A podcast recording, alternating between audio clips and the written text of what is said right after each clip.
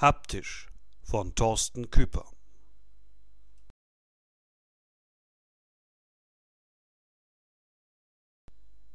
Er ist ein in sich zusammengesunkenes, aufblasbares Homo sapiens Imitat aus hellem Gummi, aus dem jemand einen Großteil der Luft gelassen hat, wie er da mir gegenüber am Tisch des Cafés kauert und zu mir hochschaut.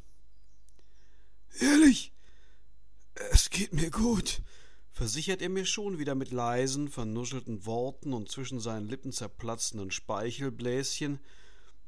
Ich wollte mich nur mal erkundigen. Eine fahrige Geste mit der rechten Hand, die eine halb abgebrannte Zigarette hält. Die Asche löst sich, landet auf dem Nebentisch. Ich meine nachfragen, ob. Das ist jetzt schon der dritte Durchlauf desselben Textes. Wieder mit offenem Satzende. Über der Theke des Cafés hat jemand uralte schwarz-weiß Röhrenfernseher in unterschiedlichen Größen nebeneinander aufgereiht. Darauf ein unscharfes Videofragment, einander umkreisende Derwische in Endlosschleife. Soll wohl Kunst sein. Vielleicht würde der Typ mir gegenüber ja auch als so ein endlosschleifen Kunstwerk durchgehen. Der Künstler wäre dann wohl ich. Ich nehme noch einen Schluck von meinem dreifachen Espresso in einem quietschgelben Porzellanbecher mit Radioaktivitätswarnsymbol und helfe ihm auf die Sprünge. Du wolltest nachfragen, ob. Naja. Seine Fingerspitzen bewegen sich nicht einfach auf der Tischplatte, sie spielen eine unhörbare Komposition auf einer unsichtbaren Klaviatur, und ein Speichelfaden klebt an seinem Kinn. Ich habe mich gefragt, ob dieses Zeug ja, ob es da vielleicht doch Risiken gibt. Das sind nicht einfach nur dunkle Ränder unter seinen Augen. Es sind tiefe, zerklüftete Canyons, die sich tief in die vernarbte Planetenoberfläche seines bleichen Gesichtes gegraben haben. Es sieht aus wie eine dreidimensionale Karte der Marsoberfläche, und sein Verstand dürfte etwa auf halbem Weg dahin sein. Ich lächle ihm über meinen Espresso hinweg zu, da gibt's keine Risiken, glaub mir. Ist alles hundertprozentig sicher. Sein linkes Knie federt im Rhythmus eines Speed-Metal-Songs auf und ab. Weißt du, ich nehme verdammt viel von dem Zeug und ich bin irgendwie nachdenklich geworden, ob dieses Hab. Hab. Hab, hab die. Haptozin helfe ich ihm und frage mich, ob es ihm als Jurist schon immer so schwer gefallen ist, sich schwierige Fachtermini zu merken. Wahrscheinlich ist er heute einfach nur ein bisschen aphasisch. Ja, ob dieses Hapto. Die letzte Silbe überfordert ihn schon wieder. Ob dieses Hapto wirklich keine Nebenwirkung hat. Ich meine. Ich verstehe schon, aber ich kann dir versichern. Dabei nicke ich ihm beruhigend zu. Sowas lässt doch niemand einfach so auf den Markt. Das wurde in endlosen Testreihen überprüft. Es gab Zehntausende davon und die Nebenwirkungen sind. Nun ja, zu vernachlässigen.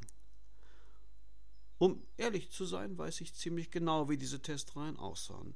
Der kleine Koreaner, der das erste Zeug in Omas Küche in Seoul zusammenbraute, hatte es an Papageien getestet. Waren die Viecher nicht innerhalb einer Stunde tot von der Stange gekippt, hatte er ein Okay auf die Ampulle gekritzelt. Auf den alten Schwarz-Weiß-Kisten zoomt die Kamera grotesk nah ans Augenpaar eines Tänzers. Es starrt in achtfacher Ausfertigung auf uns herunter. Schnitt auf den Mund. Er ist aufgerissen zu einem weiten Lachen. Mir fällt ein Preisschild an einem der Fernseher auf. Offenbar kann man die ganze Installation kaufen. Für einen unerhörten Preis. Ich fürchte, das Ding wird noch lange hier im Café stehen, bevor es irgendjemand mit einem Fünkchen Geschmack entsorgt. Mein Gesprächspartner reibt mit seiner rechten Hand, die Fingernägel sind lang und gelb, seit Wochen nicht geschnitten, über eines der großen Hämatome an seinem Arm. Ich nehme an, in letzter Zeit stößt er immer häufiger gegen Möbel oder Wände. Er gafft den blauen Fleck nun selbst an, als sähe er ihn zum ersten Mal, und wahrscheinlich ist das auch so. Ich, ich stolpere. Ich kippe um und mein, mein Zeitgefühl. Er sieht sich um. Sag mal, welchen Tag haben wir heute? Ich lächle ihm verständnisvoll zu. Mittwoch, erkläre ich und verlege dafür den heutigen Montag großzügig 48 Stunden in die Zukunft. Wozu ihn mit Fakten überfordern? Für ihn spielt das keine Rolle mehr. Ich schaue auf meine Uhr.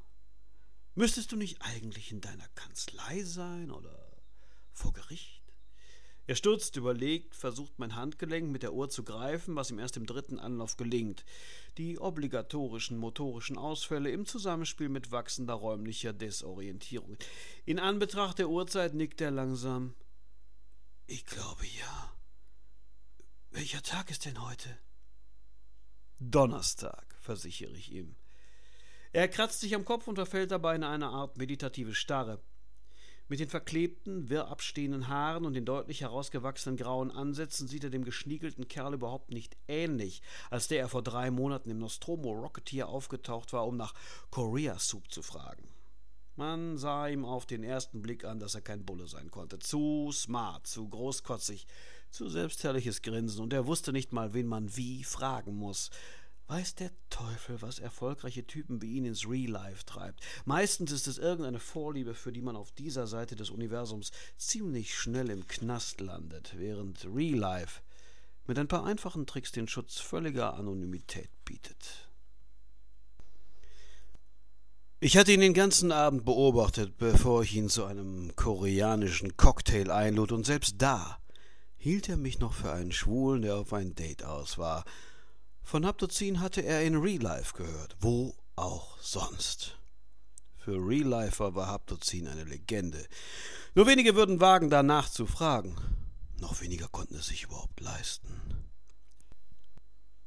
Real Life, ein dreidimensionales virtuelles Universum, direkt eingeblendet auf ein Feld mikroskopischer LEDs direkt vor deinem Auge. Du kannst dich von zu Hause aus in diese Welt einklinken oder das reale Leben und das virtuelle Leben mischen. Einen Spaziergang durch den echten Park mit einem anderen Real-Lifer machen, der in Wirklichkeit nur vor deiner Pupille eingeblendet wird. Auch hier im Café sehe ich einen. Am anderen Ende des Raumes ein hochgeschossener Kerl, glatze, schmächtige Arme, aber unerhört dicker Bauch, unterhält sich wild gestikulierend mit einem Gesprächspartner, der nur auf seiner Netzhaut existiert und möglicherweise zwei oder drei Kontinente weit entfernt in einem anderen ebenso schmuddeligen Café hockt und dabei ebenfalls wie ein Geisteskranker auf einen leeren Stuhl einredet. Ich bin mir ziemlich sicher, dass weder der eine noch der andere in diesem Gespräch sein wahres Gesicht zeigt und sie ihre reale Erscheinung durch irgendeinen Luxusavatar ersetzt haben. Das tun die meisten. Wozu auch nur einen Tag länger die erbarmungslose Realität des eigenen ungeschminkten Spiegelbildes hinnehmen, wenn man völlige Kontrolle über das virtuelle und viel wahrhaftigere Universum hat. Wahrscheinlich ist das die Philosophie der Real-Lifer. Real Life schenkt manchen das Leben, das sie nie haben. Du kriegst das Aussehen, du kriegst das Haus, du kriegst die Frau, du bist, was du sein willst, bis auf die eine kleine Sache, die noch fehlt. Man kann es nicht anfassen. Zumindest war das so, bevor dieser koreanische Biochemiestudent über Haptozin, eigentlich ein neues Mittel gegen Epilepsie, damals noch unter einem anderen Namen und seine seltsamen Nebenwirkungen gestolpert war. Manchmal bin ich doch noch dankbar für die neuen Semester Pharmakologie, in denen ich damals keinen Sinn erkennen konnte aber im Nachhinein macht sich mein damals geknüpftes Netzwerk bezahlt. Ganz besonders, wenn einem der ein oder andere Molekularbiologe noch einen kleinen Gefallen schuldet. Haptozin zu bekommen ist leicht, viel einfacher als ich dachte. Illegal ist es, weil es als Kriegswaffe gehandelt wird. Die Amerikaner setzen es angeblich ein, um es den Operatoren ihrer Kampfdrohnen zu injizieren. Sie werden damit reaktionsschneller und steuern ihre Maschinen mit einer Präzision, die ohne das Zeug zwischen ihren Synapsen unerreichbar wäre. Wenn irgendwo auf der Welt ein Terrorführer von einer Drohne zu seinen 72 Jungfrauen gepustet wird, dann ist es ziemlich sicher, dass der Typ an der Fernsteuerung auf 20 Milligramm Haptozin schwebt. Wahrscheinlich knallen die sich das Zeug auch noch bei der Siegesfeier rein. Natürlich ist deren koreanische Suppe sehr viel reiner als alles, was wir herstellen können. Unsere Methoden sind nicht ganz so ausgereift, weil wir improvisieren müssen. Aber für Kunden wie meinen Anwaltsfreund reicht es. Zumindest eine Weile. Komm, iss doch noch ein Stück von deinem Sandwich, fordere ich ihn auf, und er isst. Das Kauen fällt ihm schwer, das Schlucken auch, deswegen nimmt er auch noch einen Schluck vom Bier in der kleinen Flasche. Wirklich, erkläre ich ihm, du brauchst dir keine Gedanken zu machen. Es kann nichts passieren. Er nickt langsam und dabei rutscht ihm die zerknüllte Serviette aus der Hand, aus der er gerade großzügig ein Stück mit den Zähnen herausgerissen hat, um es dann mühsam zu zerkauen und herunterzuwürgen. Anscheinend war der Tabasco, den er dabei getrunken hat, ich konnte nicht widerstehen, ihn zu diesem Bier einzuladen, eine große Hilfe, denn er lächelt, während ihm die Tränen über die geröteten Wangen herunterkullern. Die Glut der Zigarette zwischen seinen Fingern ist mittlerweile bis auf seine Haut heruntergebrannt. Zwei kleine Brandwunden haben sich an Zeige und Mittelfinger gebildet. Er spürt sie nicht. Sein Gehirn hält das bisschen Schmerz neuerdings für bedeutungslos. Es wartet auf die wirklich interessanten Reize. Unsere billige Variante des Haptozin lässt sich die virtuelle Welt des Real Life fühlen, aber nach und nach spürst du die wahre Welt nicht mehr und verlierst die Orientierung. Rennst gegen Tische, Türrahmen, Wände, fällst Treppen herunter, kippst dir heißen Kaffee auf den Schoß, den du zwar riechst, aber nicht fühlst.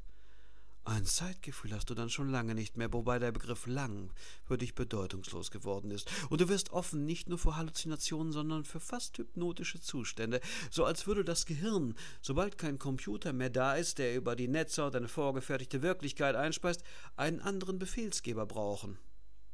Geh jetzt nach Hause, aber nimm den Bus. Fahr besser nicht mehr mit deinem Wagen. Ich habe ihn draußen vor dem Café einparken sehen.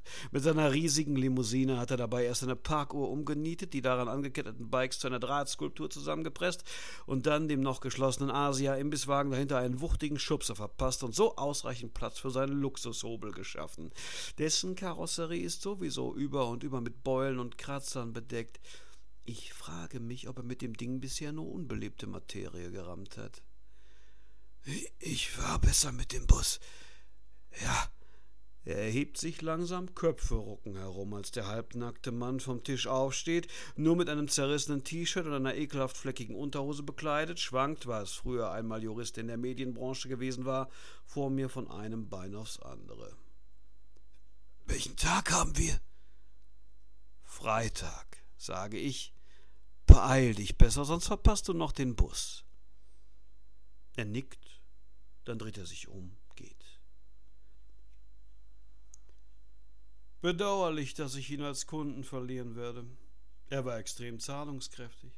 Aber das ist normal.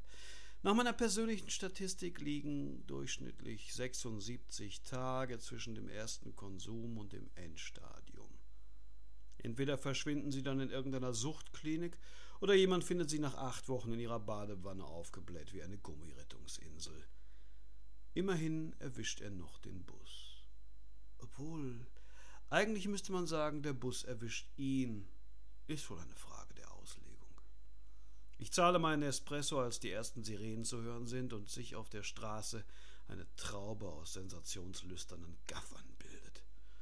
Scheint heute ein guter Tag für Sie zu sein. Ende.